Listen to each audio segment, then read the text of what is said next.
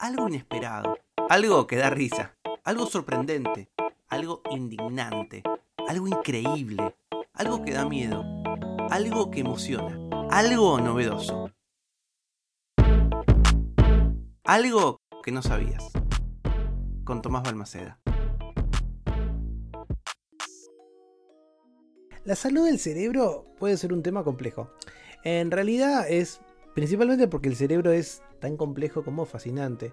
Es, después de todo, el único órgano que intenta explicarse a sí mismo. Y si nos damos cuenta de que todo lo que hacemos lo hacemos gracias a él, no sé, de respirar hasta escuchar este podcast, eh, vamos a darnos cuenta que es imprescindible. Es quizás la estructura más compleja y enigmática que conozcamos. Hay gente que asegura que un cerebro tiene más neuronas que las estrellas de esta galaxia. A mí me pareció un poco exagerado, pero nada, lo escuché nombrar. Por supuesto, la salud del cerebro es importante porque cualquier daño, cualquier enfermedad que lo afecte puede tener un impacto significativo en la calidad de vida de esa persona.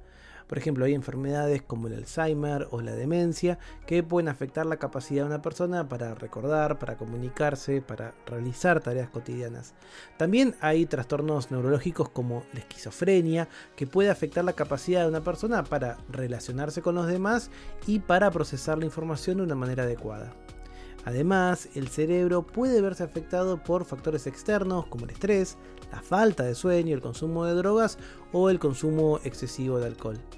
Todos estos factores pueden tener un impacto negativo en la salud del cerebro, lo que puede llevar a problemas como la ansiedad, la depresión, la falta de concentración.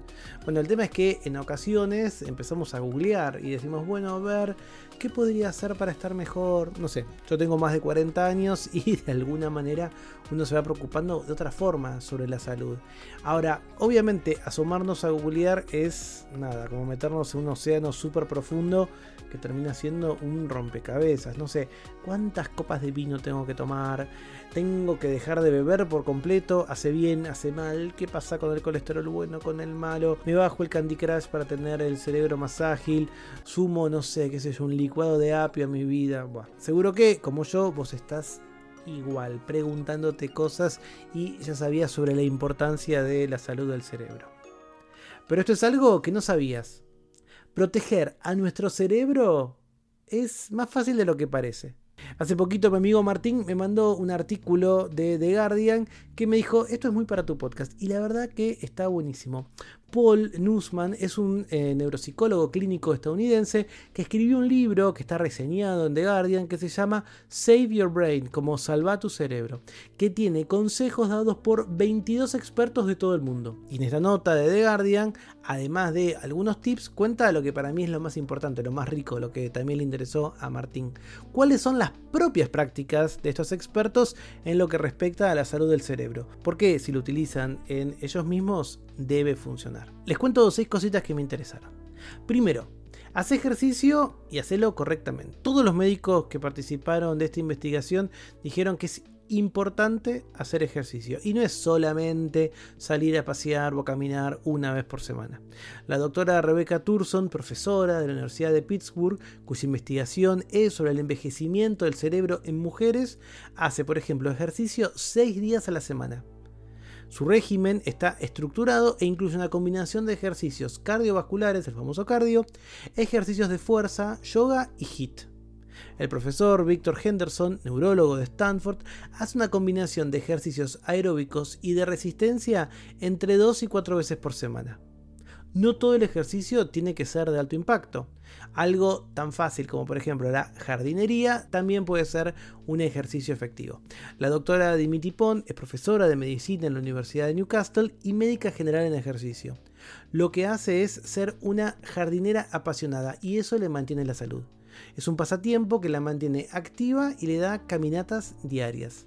He caminado media hora al día, 5 días a la semana durante los últimos 10 años, aseguro. Segundo consejo, el corazón importa.